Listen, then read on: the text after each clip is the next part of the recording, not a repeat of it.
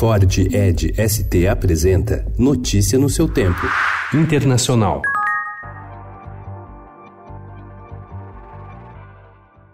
Em meio a uma apuração confusa, a Bolívia permanecia ontem em um compasso de espera para saber se haverá ou não segundo turno nas eleições presidenciais. Enquanto os votos eram contados lentamente, os protestos contra o governo de Evo Morales, acusado de fraude, se espalhavam por várias cidades do país. A Organização dos Estados Americanos, que monitorou a votação, convocou uma reunião para discutir a crise. A reunião do Conselho Permanente da OEA será hoje em Washington às 11 horas da manhã.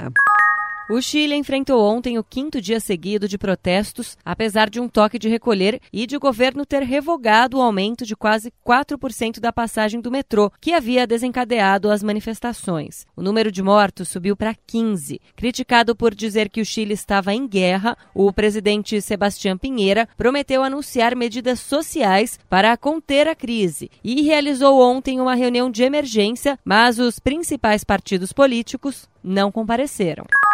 I must express my disappointment that the House has again uh, voted for delay, rather than a timetable that would have guaranteed that the UK would be in a position to leave the EU on October the 31st with a deal.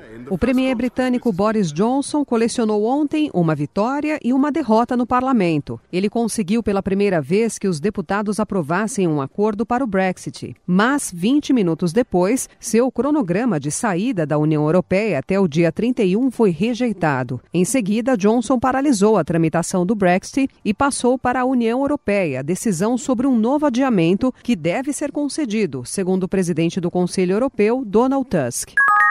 O embaixador dos Estados Unidos na Ucrânia, Bill Taylor, revelou ontem que o presidente Donald Trump pretendia reter a ajuda militar ao país até que ele declarasse publicamente a reabertura de investigações contra seu principal rival democrata, o ex-vice-presidente Joe Biden. As declarações foram feitas em depoimento à comissão responsável pelo inquérito de um impeachment.